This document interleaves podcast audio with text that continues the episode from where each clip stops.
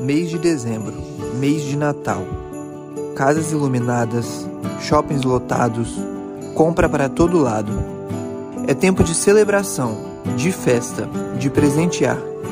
Mas tudo isso pode passar de um dia para o outro. E no apagar das luzes, tudo voltar ao normal, sem que nada de fato seja iluminado. Precisamos entender melhor essa celebração, essa festa, o verdadeiro presente. Um Natal de esperança. Afinal, a esperança renasceu.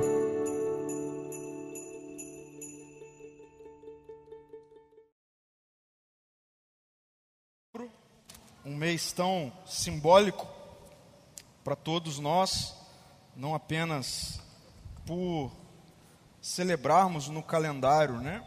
Essa data é, que é que é característica tradicional do calendário cristão, o Natal.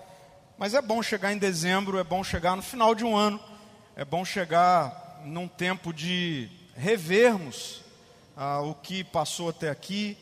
É, eu, eu gosto sempre de pensar em calendário, em cronologia, em passar dos dias, né, dos anos, como graça de Deus, porque é bom a gente poder ah, ter essa percepção de que vai ficar para trás um tempo, tem uma nova agenda chegando, com essa nova agenda, novas possibilidades, é, novos momentos, sim, novos desafios, mas novas oportunidades também. E esse é, retrato né, de fim de ano, ele sempre vem chegando com reflexões daquilo que passamos até aqui, mas também com anseios. Não é verdade? Essa é uma característica desses momentos, né? A gente chega assim em dezembro e aí faz uma retrospectiva, mas também a gente chega em dezembro e a gente olha para frente, né? Com novos sonhos, novas possibilidades. Isso é isso é graça de Deus envolvida no nosso calendário. Né? E dentro desses anseios, é muito comum a gente dizer que o mundo precisa de mais amor. Não é verdade? É muito comum a gente chegar em tempos assim de reflexões, né? E de projetar algo novo, ou seja, 2022 está aí batendo as portas, né? E aí a gente começa a, a fazer essa leitura, essa reflexão sobre o que é que poderia ter mais, que é que a gente poderia ter mais para viver um tempo melhor? E amor é uma palavra universal, né? Que sempre está presente nesses momentos assim. Né? A gente precisa de um tempo de mais amor. Mas e se eu disser para você que não é de mais amor que nós precisamos? E se eu disser para você que não é de mais amor que eu e você precisamos? Na verdade, o que nós precisamos é de um aperfeiçoamento do nosso amor. Eu me lembrei de uma frase, de um pensamento de Agostinho, muito interessante. Ele afirma que o pecado é o amor em desordem. Para para pensar nisso. Não, pecado não é falta de amor. Pecado é o amor em desordem. E aí eu fiquei pensando e faz sentido isso. Querem ver? O individualismo, o egocentrismo, o narcisismo, não é falta de amor. Não é que o amor está em falta. É o excesso de amor por si mesmo. A ganância, o egoísmo, a mesquinhez, não é falta de amor é o amor desordenado em direção a algo que não deveria ser amado, por exemplo, o dinheiro. Então faz sentido. Não é de amor que nós precisamos, é de um aperfeiçoamento do amor. Ou, por que não dizer, é de um amor perfeito que nós precisamos. Então, se nós queremos ter esperança, ou melhor, se nós queremos ver os impactos reais disso que o Natal comunica, né? O nascimento de Jesus, tradicionalmente, nós comemoramos isso nessa data, né? Jesus nasceu Se nós queremos viver os impactos reais, práticos, do que significou na história Jesus ter nascido, eu acredito que nós precisamos começar essa série olhando ou permitindo que esse amor completamente ordenado em Jesus nasça em nós. Ordene o nosso amor, aperfeiçoe o nosso amor. Jesus é este que expressa a perfeição do que é o amor. Aliás, a própria Bíblia vai dizer que nós não amamos sem que Ele nos, nos amasse primeiro. Então veja, esse que nasce, nós olhamos para o Natal e é essa palavra boa, de esperança, a esperança nasceu, Jesus é a esperança materializada, Jesus é o amor materializado. Se você quer saber o que é amor, olhe para Jesus. Ele materializa isso que muitas vezes é filosófico, é abstrato. Você quer saber como é viver em amor? Olhe para Jesus. Então, não é sobre a gente ter mais amor. Eu acredito que é sobre termos em nós o amor de Jesus sendo aperfeiçoado. Um versículo profético acerca do Natal é o texto de Isaías. Ah, coincidentemente, nós lemos Isaías na semana passada, Isaías 53, que é o desfecho da materialização do divino, o Jesus encarnado quando ele sofre na cruz. Isaías 53. Mas Isaías 9, início do texto profético de Isaías, é a profecia acerca do que nasceria, ou qual é o impacto do nascimento do Messias. Veja, Isaías capítulo 9, versículo 2, o texto diz assim: O povo que anda na escuridão verá grande luz. Para os que vivem na terra de trevas profundas, uma luz brilhará. Eu gosto de pensar em Jesus, e eu vejo isso nos evangelhos, ou no evangelho como um todo, a, como sendo uma luz no fim do túnel. Você já usou essa expressão para alguma coisa?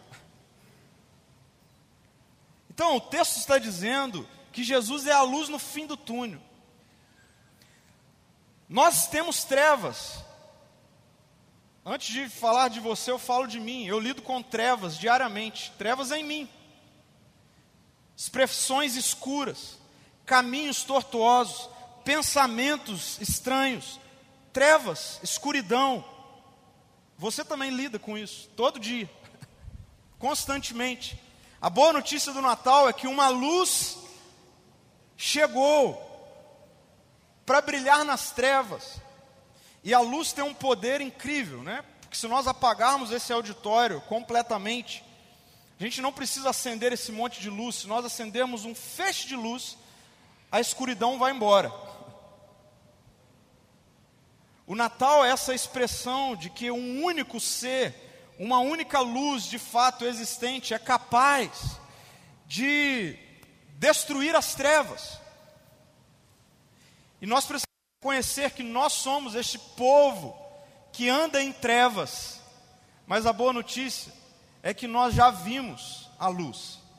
Jesus chegou, ele nasceu, ele viveu, ele morreu levando sobre si as nossas iniquidades, os nossos pecados, como vimos na semana passada, o castigo que nos traz paz estava sobre ele, sobre as suas pisaduras nós fomos sarados. Olha que mensagem de Natal.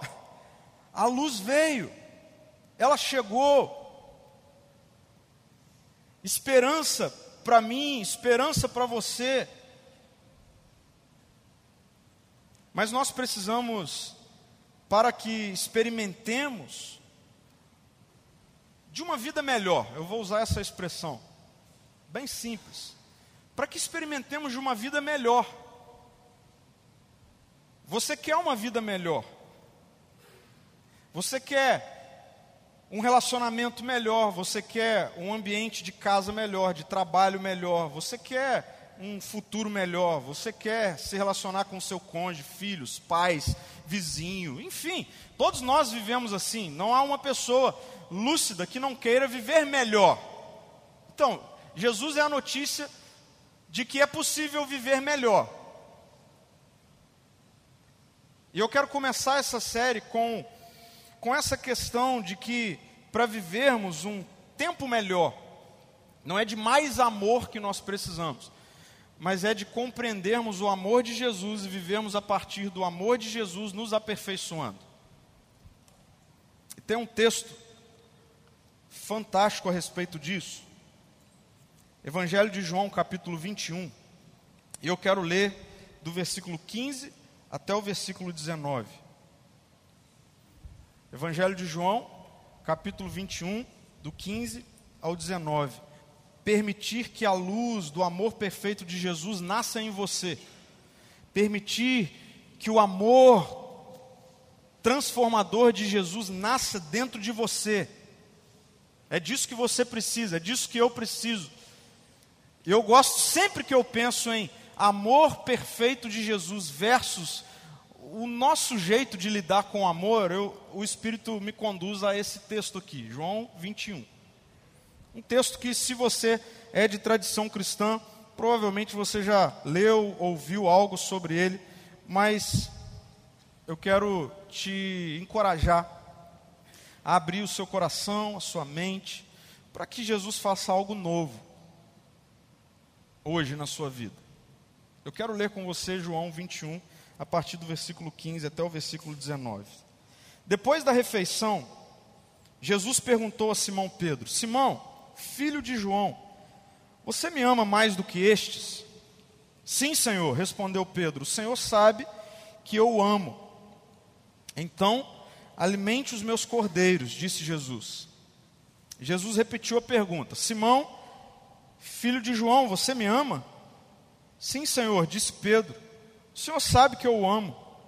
Então cuide de minhas ovelhas, disse Jesus. Pela terceira vez, ele perguntou, Jesus perguntou: Simão, filho de João, você me ama?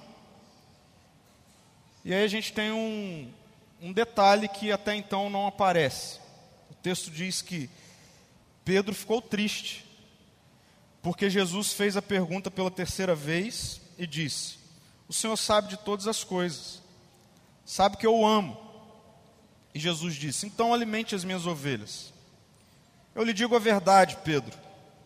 Quando você era jovem, podia agir como bem entendia, vestia-se e ia aonde queria, mas quando for velho, estenderás as mãos e outros o vestirão e o levarão aonde você não quer ir. Jesus disse isso para informá-lo com que tipo de morte ele iria glorificar a Deus. Então Jesus lhe disse: siga-me. Duas perguntas importantes para a gente entender o que está acontecendo aqui nesse texto. A primeira pergunta é: quem é Pedro no momento desse encontro? Quem é o Pedro no momento desse encontro? E aí Deixa eu te explicar quem é Pedro no momento desse encontro. Esse encontro acontece ah, depois da ressurreição de Jesus. Esse é um dos encontros narrados nas Escrituras pós-ressurreição. Pedro, nesse momento, é um ex-discípulo de Jesus. Lembra que eu perguntei quem é Pedro? Ou seja, quem é Pedro na visão de Pedro? Pedro, na visão de Pedro, nesse momento é um ex-discípulo de Jesus. Pedro, ele tem algumas características e ele passou alguns momentos muito ah, intensos com Jesus. Eu não vou narrar todos os momentos, logicamente, mas o final do contato de Pedro com Jesus antes da crucificação, ele é cheio de momentos de bastante intensidade, principalmente no que diz respeito a Pedro comunicar para Jesus o quanto ele, Pedro, o amava. Então, por exemplo, se você for em João capítulo 13, você vai ver Jesus com os discípulos, ah, lavando os pés dos discípulos. E aí Jesus começa a lavar os pés de discípulo por discípulo até chegar em Pedro, e Pedro fala: ah, ah, os meus você não lava. E aí Pedro, ele, ele sempre quer mostrar para Jesus que tem alguma coisa no sentimento dele por Jesus maior do que dos outros discípulos. Não, eles podem deixar, eu não, eu te respeito, eu te amo. Pedro, quando Jesus começa a falar sobre o caminho da cruz, é o discípulo que diz para Jesus assim: Olha só, todos estes aí podem te abandonar, eu vou até o final e eu morro com o Senhor. Pedro, na verdade, é o discípulo que quer persuadir Jesus de não ir para a cruz. Então, Pedro é esse discípulo intenso que me parece precisar o tempo todo provar para Jesus, provar talvez para si mesmo, provar para os outros o quanto ele ama Jesus. E aí Pedro ouve algo de Jesus momentos antes de Jesus ser preso que eu acredito que deve ter tê-lo deixado bastante intrigado, mas que faz com que Pedro nesse momento aqui volto a repetir, seja, na visão de Pedro, um ex-discípulo de Jesus. Pedro, quando está nessa de provar o seu amor por Jesus, a intensidade do seu amor por Jesus, ouve Jesus dizer para ele: Pedro, é o seguinte, cara, baixa a bola. Você não apenas não vai comigo para onde eu vou, como também vai negar o seu amor por mim. E não vai ser só uma vez, três vezes. E ainda hoje, antes que o galo cante. E a história está narrada. Quando Jesus é preso, ah, Pedro é aquele que arranca a espada, arranca a orelha do soldado. É esse, cara. E aí, quando Jesus é preso, o texto dos evangelhos diz que Pedro e João, por exemplo, eles começam a andar vendo o que está acontecendo com Jesus de longe. E chega num determinado lugar que as pessoas reconhecem Pedro como aquele que andava com Jesus, era um dos, dos discípulos de Jesus. E, resumindo, é, Pedro de fato nega Jesus. Pedro é confrontado sobre, ei, você não é um deles, um dos deles. E Pedro, por três vezes, nega: não, não sou, não, não conheço. o galo canta um, uma das narrativas ela é bem profunda, né, que diz que Jesus olha para Pedro. E aí o texto diz que Pedro, ele cai em si e ele se afasta. A gente chega em João 21, nesse texto que eu acabei de ler. Jesus morre, Jesus ressuscita. E no início do texto de João 21, no versículo 3, a gente tem um, uma informação João 21, versículo 3, diz assim: ó, Simão Pedro disse: Vou pescar. Simão Pedro disse: Vou pescar. O que está acontecendo aqui? O que está acontecendo aqui é Pedro dizendo: Ele errou sobre mim. Eu sou pescador de peixe, não pescador de gente. Vou voltar a pescar. Pedro não está falando aqui, estou estressado, vou lhe dar uma pescadinha. Não. Pedro é pescador de peixe, profissional.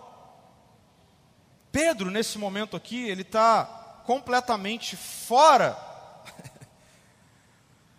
a, visão que ele tem de si mesmo é dessa pessoa que Jesus olhou para ele um dia e enganou, ou, ou, se enganou a respeito dele.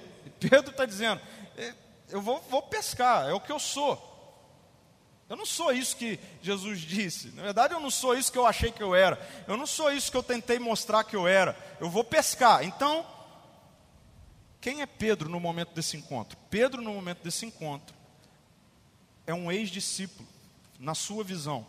É alguém que está completamente tomado de um senso de não pertencimento, por não merecer, por ter falhado por não ter amado Jesus como ele disse que amava, por não ter com a vida, num momento de maior tensão, ido até o final na sua palavra. Esse é Pedro, esse é esse cara. A pergunta é: a outra pergunta é: por que Jesus tem esse encontro com Pedro? Por que, que Jesus quer se encontrar com Pedro? É muito interessante se você for ler nos relatos, no, nas narrativas da ressurreição de Jesus, uma das narrativas diz que Jesus ah, conversou com Maria Madalena, apareceu para ela, né, depois de ressurreto, e é interessante porque ele diz assim: Olha, vá, e aí ele apontou para onde deveria ir, chame os discípulos e também Pedro. Também Pedro.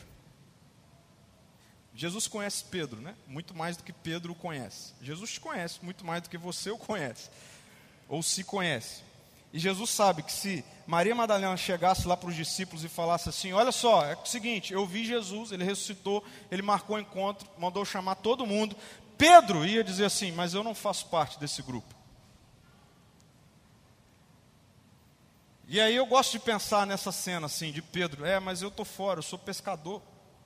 E aí ela falando para ele assim, ó, e outra coisa, hein, você, ele falou por nome, ele falou para eu te chamar para você ir. então por que, que Jesus tem esse encontro com Pedro? Sabe por que, que Jesus tem esse encontro com Pedro? Anota isso. Jesus tem esse encontro com Pedro porque nunca foi sobre o quanto você tem capacidade de amar a Jesus, mas sempre foi sobre o quanto Jesus te ama.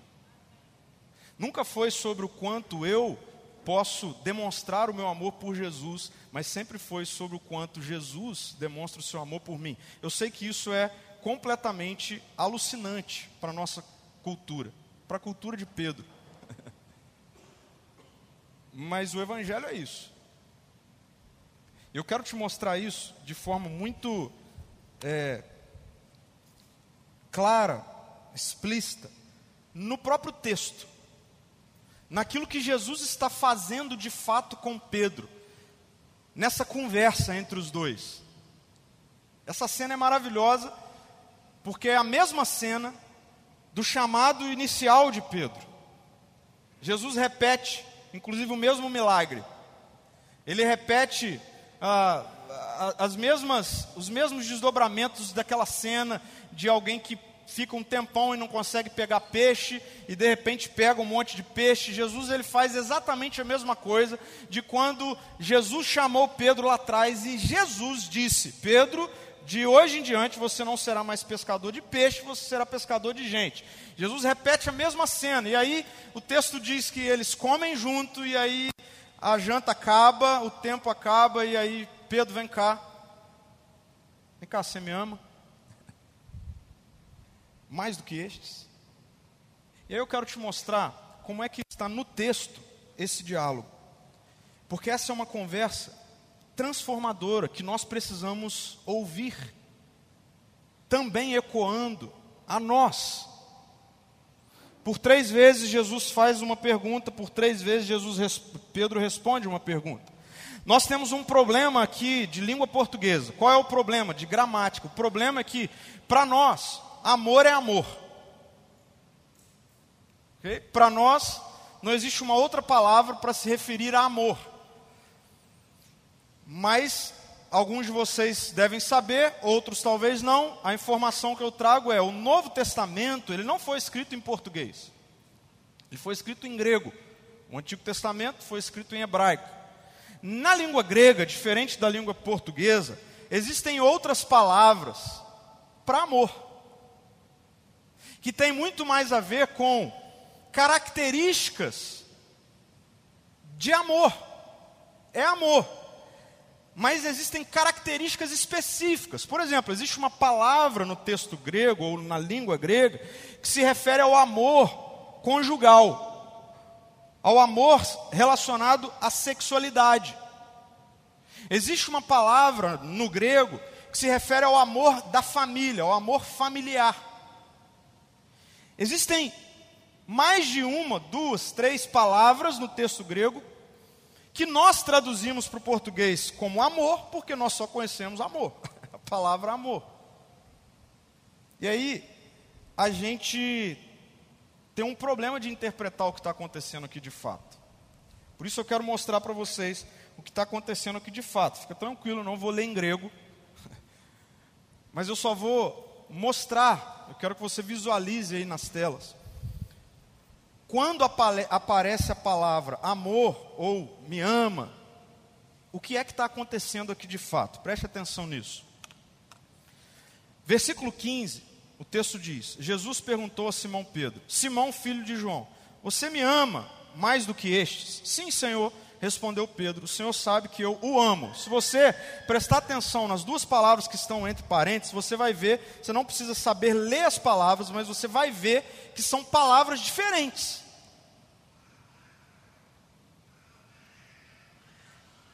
Jesus pergunta para Pedro: Pedro, tu me amas? E Jesus pergunta, no grego, agapau. Provavelmente você já tenha escutado a palavra ágape.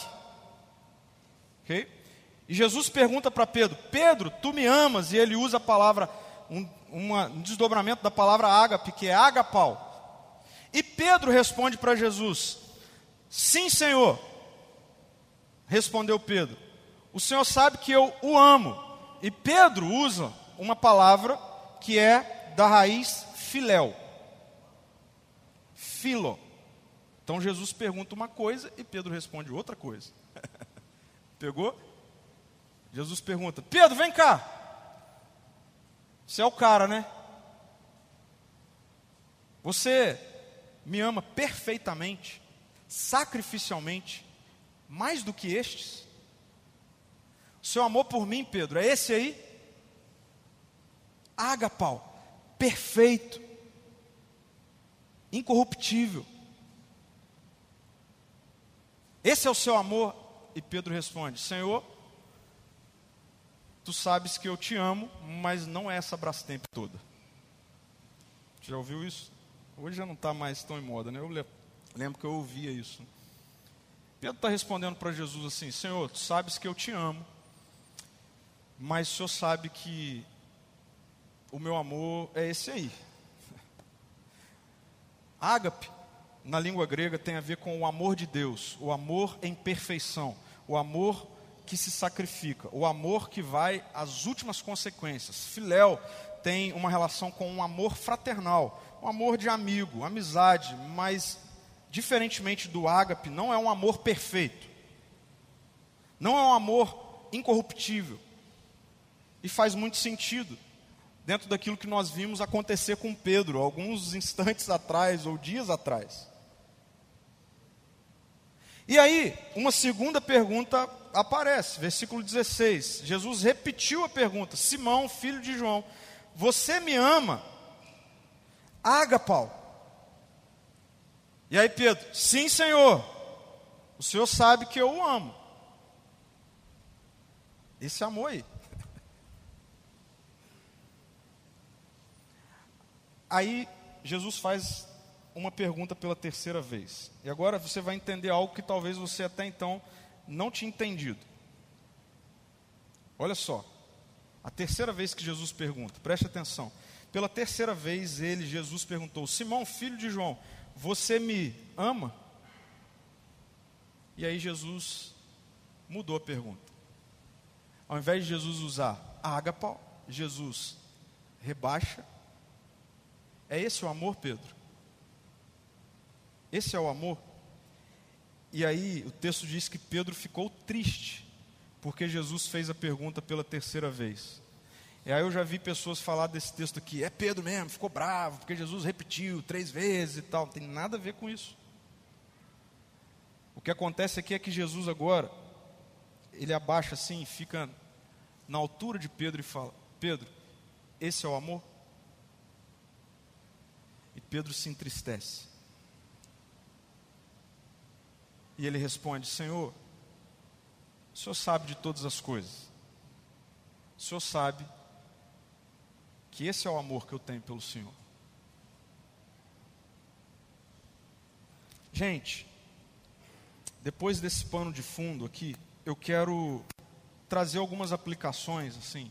Como eu disse inicialmente, eu oro, eu orei a semana toda por isso, para que o Espírito de Deus é, seja mais forte do que as suas convicções religiosas. Ok? Preste atenção. para nós nos encontrarmos com esse amor de Jesus, para que haja entre nós uma revolução de um amor que nasce, que nasce. Natal é sobre o nascimento de Jesus. Para que haja uma revolução entre nós, na sua casa, no seu trabalho, na sua vizinhança, para que haja uma revolução de amor, não é de mais amor que a gente precisa, é do aperfeiçoamento do amor, é do amor divino, o amor de Jesus. Para nós nos encontrarmos com esse amor, a gente precisa entender algumas coisas. Primeiro, o amor de Jesus acolhe quem reconhece que não o ama tanto assim. Tem muita gente que vai em igreja na Páscoa e no Natal e acha que ir em igreja na Páscoa e no Natal tem alguma relação mística com sei lá o que, nem faz sentido, mas tem muita gente que faz isso. Parece que Deus é um Deus carente de ser amado, né? É, eu acho que Pedro pensava isso sobre Jesus. Eu preciso mostrar para ele que eu amo. Ele, essa história dele ir para a cruz, ele está é, se vitimizando muito, né? Eu preciso mostrar para ele, esse negócio dele ficar lavando os pés, que negócio é esse? Não, eu, eu preciso mostrar para ele o que é amor. Pedro não dá conta de mostrar para Jesus o que é amor, nem eu, nem você. E nós só seremos transformados em amor a partir do momento em que nós, diante de Jesus, temos a coragem de dizer: Senhor, eu não te amo como o Senhor me ama. Isso pode ser um choque para a sua religiosidade. Mas muitas vezes a minha vida e a sua vida, na prática, nega Jesus diariamente.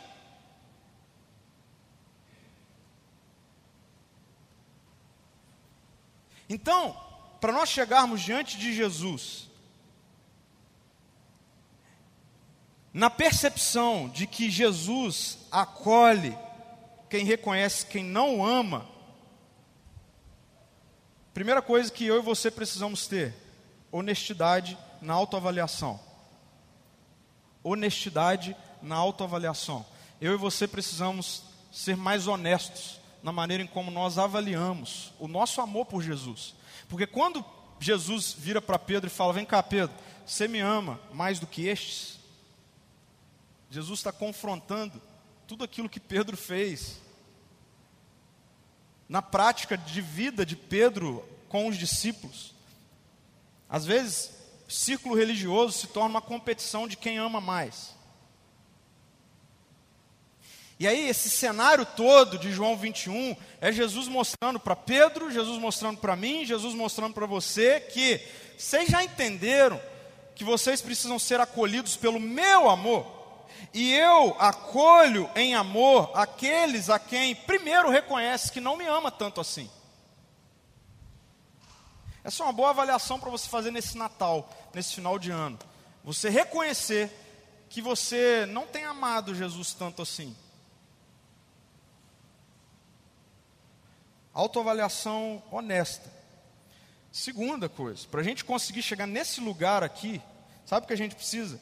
Sabe qual necessidade nós temos? A necessidade de nos despirmos da nossa religiosidade. Porque religiosidade, práticas religiosas, muitas vezes é uma roupagem. Uma roupagem que nos faz parecer com algo que nós não somos. E, e, e como esse negócio é sutil, né? Como é sutil esse negócio de da gente usar da religião, das práticas religiosas, dos dogmas religiosos, das posturas religiosas, e isso ser uma maquiagem, uma maquiagem que esconde o que de fato nós somos e a intensidade real do nosso amor por Jesus. Então, além de nós fazermos uma autoavaliação honesta, nós também precisamos nos despir da nossa religiosidade. E por fim, para a gente chegar nesse primeiro ponto aqui, de sermos acolhidos pelo amor de Jesus, a partir da confissão de que, Senhor, eu não te amo tanto assim, não. Uma outra coisa que a gente precisa fazer, sabe o que? Sair da zona de comparação. sair da zona de comparação. Como nós somos expert em medir o nosso amor por Jesus olhando para o outro. Medir o quanto nós amamos Jesus olhando para as práticas do outro, olhando para as lacunas do outro, olhando para as falhas do outro. E aí isso nos coloca numa posição confortável de eu dizer assim: ah, eu amo Jesus, olha lá o que ele faz. Eu não faço. Você me ama mais do que os outros? Então, para que haja uma revolução de amor em mim e em você, para que o amor de Jesus nasça em nós, reordene a nossa forma de amar, a primeira coisa, nós precisamos ser acolhidos a partir do reconhecimento de que nós não o amamos tanto assim. Segundo, o amor de Jesus aperfeiçoa, aperfeiçoa quem reconhece que não o ama tanto assim. Então, num primeiro momento, Jesus acolhe. Esse convite de Jesus para bater um papo com Pedro é acolhimento puro. Pedro não sabia onde enfiar a cara. Se coloca no lugar de Pedro nesse momento aqui. Pedro não sabia onde enfiar a cara. Jesus chama ele para comer, Jesus chama ele para conversar, Jesus o acolhe. Mas além de acolher, o amor de Jesus aperfeiçoa quem reconhece que não ama tanto assim. Eu gosto dessa frase do Larry Crabb, ele diz assim: "Não podemos produzir em nós um amor genuíno simplesmente pelo esforço pessoal". Olha só, você não vai amar Jesus se esforçando. OK? Você não vai amar Jesus se esforçando, porque amor é um fruto. Não é uma obra. É um fruto ele nasce, ele se desenvolve. Não é com esforço que nós amamos Jesus. E a pergunta que nós precisamos fazer é: como então o amor de Jesus que me acolhe também me aperfeiçoa? E é impactante o que Jesus faz com Pedro ao longo das três respostas de Pedro. Porque eu não sei se você reparou, mas ao longo de cada, ou ao final de cada resposta de Pedro, Jesus o surpreende com uma expressão.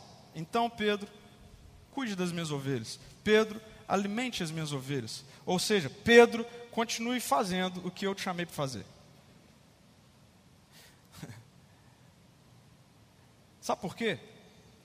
Porque nós somos aperfeiçoados no nosso amor por Jesus ou no amor de Jesus, não nos esforçando para provar para Ele que a gente o ama. Nós somos aperfeiçoados no amor de Jesus e em Jesus à medida em que nós fazemos o que Ele nos chamou para fazer. Deixa eu falar algo para todos nós. Jesus nos chamou para reconciliar com Ele o mundo. Em outras palavras, Jesus te chamou e me chamou para sermos uma expressão viva do seu reino para as pessoas, por isso que João, em uma das suas epístolas, vai dizer assim: ó, não tem como você dizer que ama a Deus, não tem como, a quem você não vê, se você não amar o seu próximo, a quem você vê. O que o texto está dizendo é o seguinte: você quer provar que ama Jesus?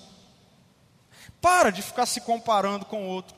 Para de ficar tentando provar para Jesus que você o ama. E comece a olhar para as pessoas ao seu redor e servi-las ser generoso com elas, ser generosa com elas, dá do seu tempo, caminhe com elas, viva com elas, vá à mesa com elas, compartilhe o que você tem com elas. É isso que Jesus está falando para Pedro. Jesus está falando para Pedro, Pedro, você já entendeu que eu não tô, eu não tô carente do seu amor, né? Jesus está falando isso. Já entendeu isso, Pedro? Que eu nunca estive carente de ser amado eu vim corrigir o seu amor. Então é o seguinte: não importa qual é a intensidade do seu amor por mim, continua fazendo o que eu te chamei para fazer, cara. Você pode olhar para o seu ano de 2021 e dizer assim: só dei mancada com Jesus, estou com vergonha. Ah, agora eu vou para a igreja, para uma série de Natal, para eu pagar todos os meus pecados e eu ficar zerado com Jesus. Esquece isso. Jesus não está carente do seu amor e do meu amor. Ele é a expressão visível do que é o amor. O que Jesus quer, Ele quer de você, de mim, é que sejamos o seu amor, é que andemos no seu amor servindo pessoas. Como é que é esse negócio? Essa semana eu tive uma experiência muito interessante num, num dos grupos de vida à mesa nosso. Foi fantástico, foi sobrenatural, foi extraordinário. Quando eu fui ver, já estava todo mundo compartilhando demandas do coração, da vida, chorando, uns com os outros. E eu vendo aquilo, o Espírito falava ao meu coração: isso, isso aí que eu quero, eu quero que vocês me amem assim. É assim que vocês vão me amar. E mais, é assim que o amor de vocês é aperfeiçoado. Tá, é isso aí que você me ama, é isso? Tá bom. Cuide das ovelhas, apacente as ovelhas, sirva pessoas, ande com gente. É ali, esse é o ambiente do aperfeiçoamento do amor de Jesus. Em mim, por Ele e nele. E por fim, para que haja uma revolução de amor, o amor de Jesus transforma quem reconhece quem que não ama tanto assim. É impressionante como Jesus termina essa conversa com Pedro. Depois de mostrar para Pedro quem ele é de fato, e onde é que está de fato o amor dele por Jesus, Jesus fala para Pedro assim: Pedro, ó, vem cá, eu te acolho. Você reconhece que você não me ama tanto assim, cara? Então, vem cá, eu te acolho. Tá vendo? Estou aqui de novo com você, cara. Não desisto de você, não. Estou te acolhendo. E mais, Pedro, continue fazendo o que eu te chamei para fazer, porque é nisso que você vai ser aperfeiçoado. E aí Jesus fala para Pedro, e deixa eu te falar uma coisa, Pedro, vai chegar o tempo em que o seu amor por mim será tudo isso que um dia você achou que era. Você vai ser transformado. Pedro.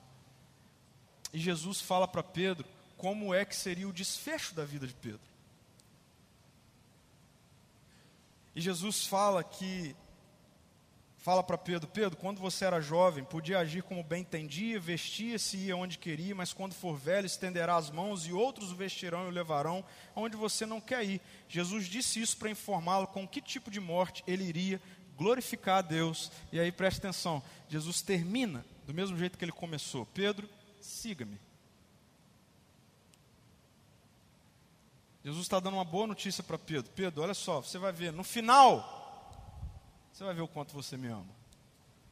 E a tradição diz que Pedro foi morto, crucificado, por não negar a Jesus.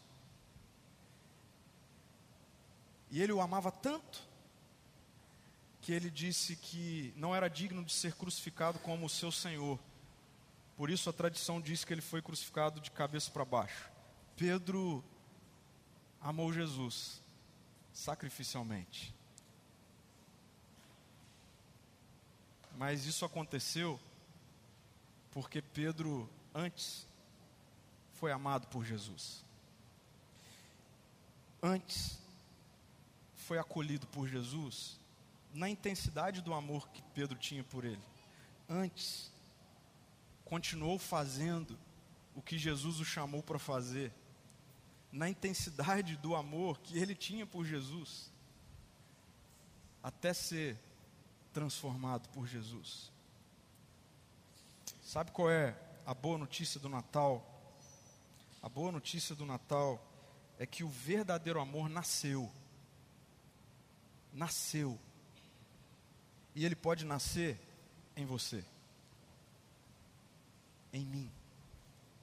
Esse verdadeiro amor sacrificial, incorruptível, perfeito, divino, em mim e em você.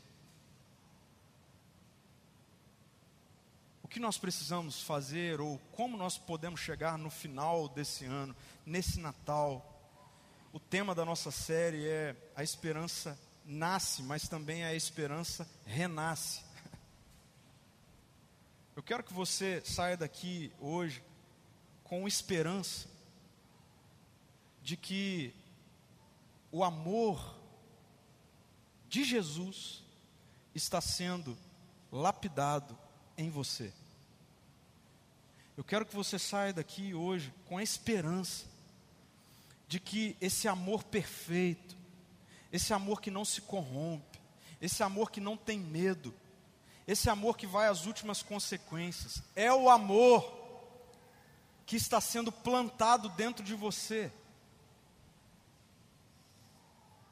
E a boa notícia é que você não precisa chegar aqui hoje, diante de Jesus, com vergonha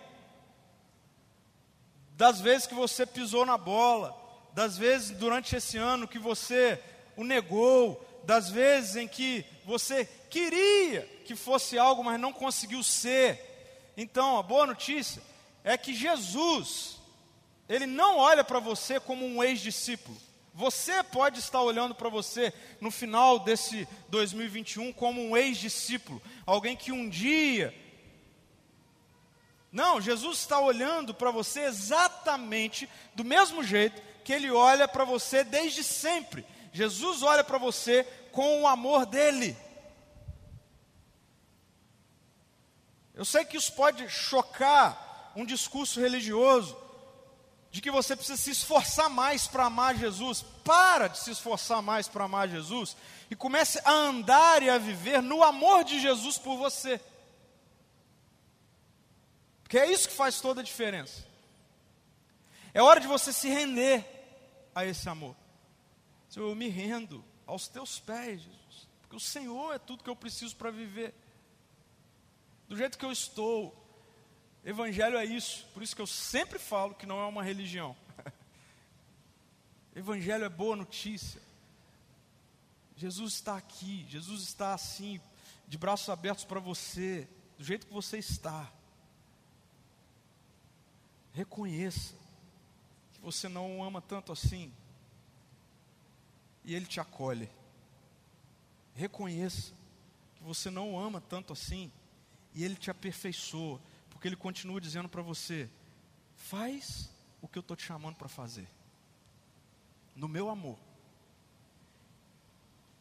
E tem a expectativa de ser transformado. Eu tenho essa expectativa. Eu tenho a convicção de que chegará um momento na minha vida em que o meu amor será o amor de Jesus. Tenha essa convicção, tenha essa expectativa. Para a gente refletir e praticar, primeiro, você ama mais a Jesus do que estes ao seu redor aí? Que pergunta é essa, pastor? É a pergunta que Jesus fez para Pedro. E que nos nossos círculos religiosos a gente adora responder assim: amo. Olha aí o que eu faço. Olha quantas vezes eu vou à igreja, olha quantas vezes eu faço isso e aquilo. Eu amo mais do que todos estes. Cuidado. Eu quero que a gente saia daqui hoje tendo cuidado com o engano do amor a partir da religião. Ok? Cuidado. Porque ele é um sofisma. Sofisma é uma mentira que tem cara de verdade.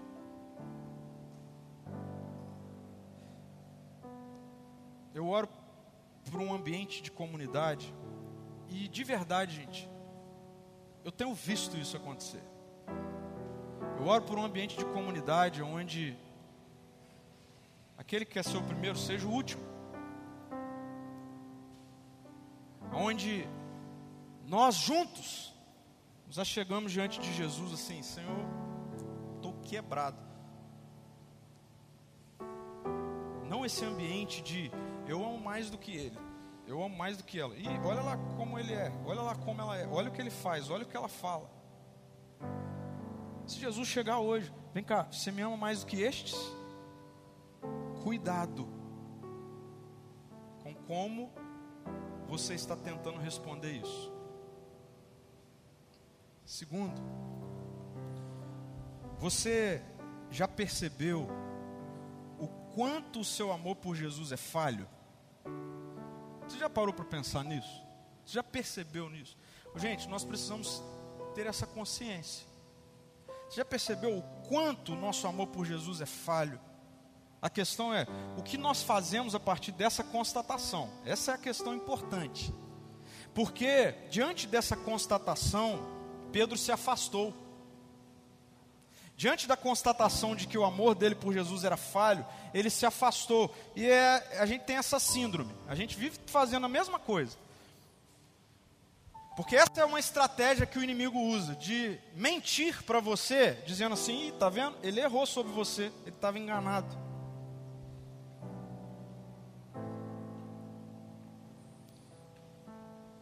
Às vezes, inclusive, esse afastamento de muitas pessoas vem em consequência da exclusão religiosa. Da exclusão religiosa. Talvez você já tenha vivido isso. Talvez você já tenha passado por um momento de crise, de baixo na sua vida, de escorregada na sua vida, e a religião te excluiu. Não, não, realmente você não pode fazer parte do grupo.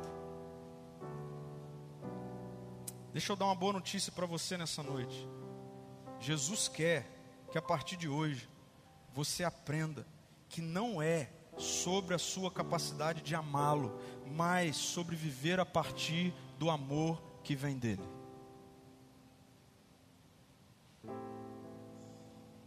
É isso. No mundo onde eu e você somos cancelados quando falhamos, quando erramos, no reino de Deus você é amado, amada. A palavra de Deus diz que absolutamente nada pode te separar do amor de Deus, o Pai, que está em Cristo Jesus revelado a você. Então, diante da percepção do seu amor falho por Jesus, renda-se ao amor dele. E por fim, quanto você está disposto a participar do que Jesus está fazendo. O quanto você está disposto, disposta a participar do que Jesus está fazendo. E a pergunta é: o que Jesus está fazendo? Alimentando ovelhas. E não, essa não é uma prerrogativa do pastor Pedro é uma prerrogativa da comunidade dos discípulos.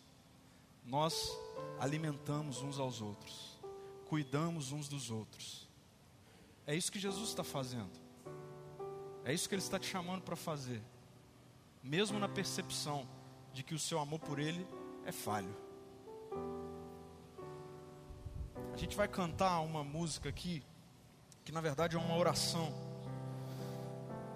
E enquanto eu pensava na reflexão de hoje, orava, meditava, enfim, escrevia.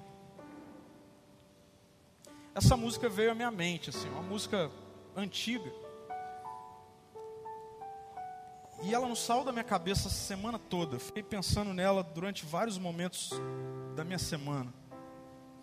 E ela se tornou a minha oração dessa semana. E eu queria que ela fosse a nossa oração. Diante dessa percepção de que o nosso amor por Jesus ah, não é isso tudo. E diante disso, a boa notícia do Natal é que o amor nasceu. E ele pode nascer em mim e em você.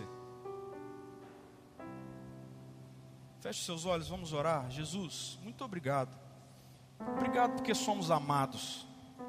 Obrigado porque somos amadas. Obrigado porque o Senhor continua nos chamando todo dia, a todo instante, para estarmos com o Senhor, independente das nossas falhas.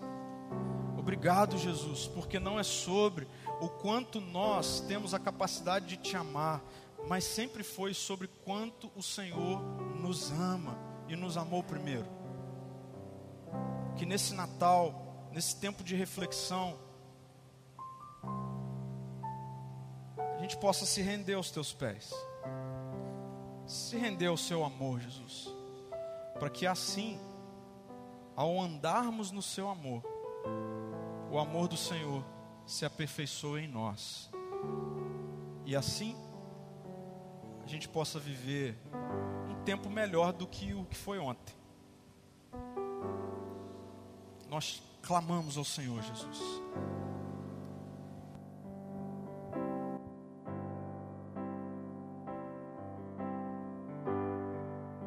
A ti eu vou clamar, pois tudo vem de ti e tudo está em ti. A ti vou caminhar, tu és a direção, o sol a me guiar. Tudo pode passar, teu amor jamais me deixará. Obrigado, Jesus. Sempre há de existir um novo amanhã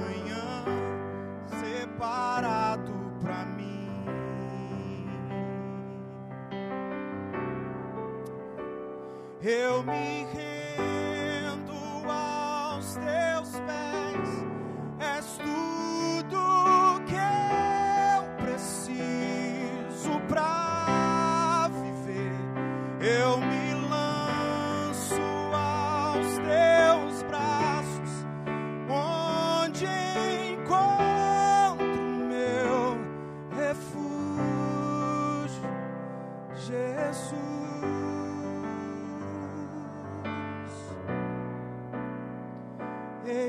aqui, Jesus, Jesus.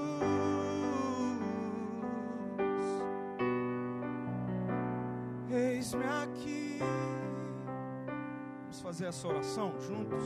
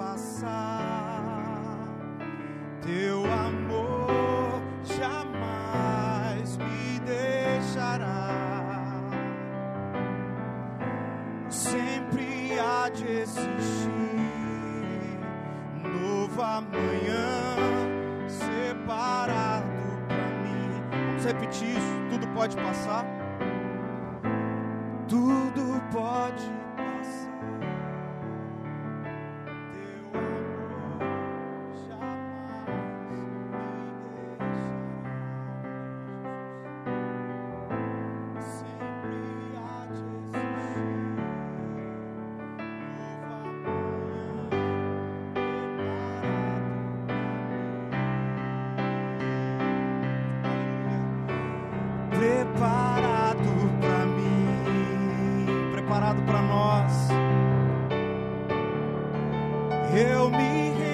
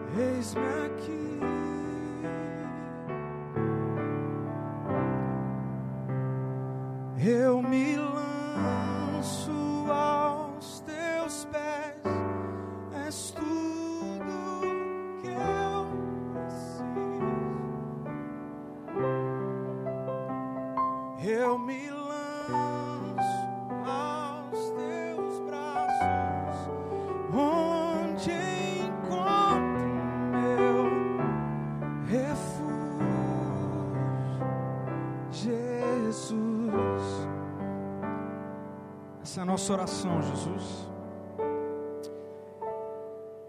Eis-nos aqui, Senhor, para sermos acolhidos pelo Teu amor, amados, amadas mais uma vez.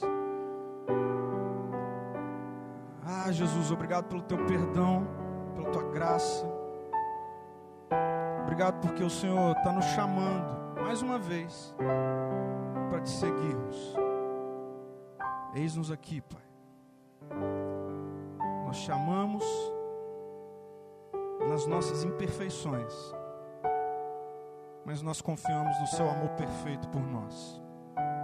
É assim que nós celebramos o Natal, é assim que a nossa esperança renasce por meio do Senhor que nasceu, materializou o amor, nos ama e nos conduz. Amém. Amém. Amém. Vamos ficar em pé? Quero terminar esse tempo abençoando sua vida, sua semana.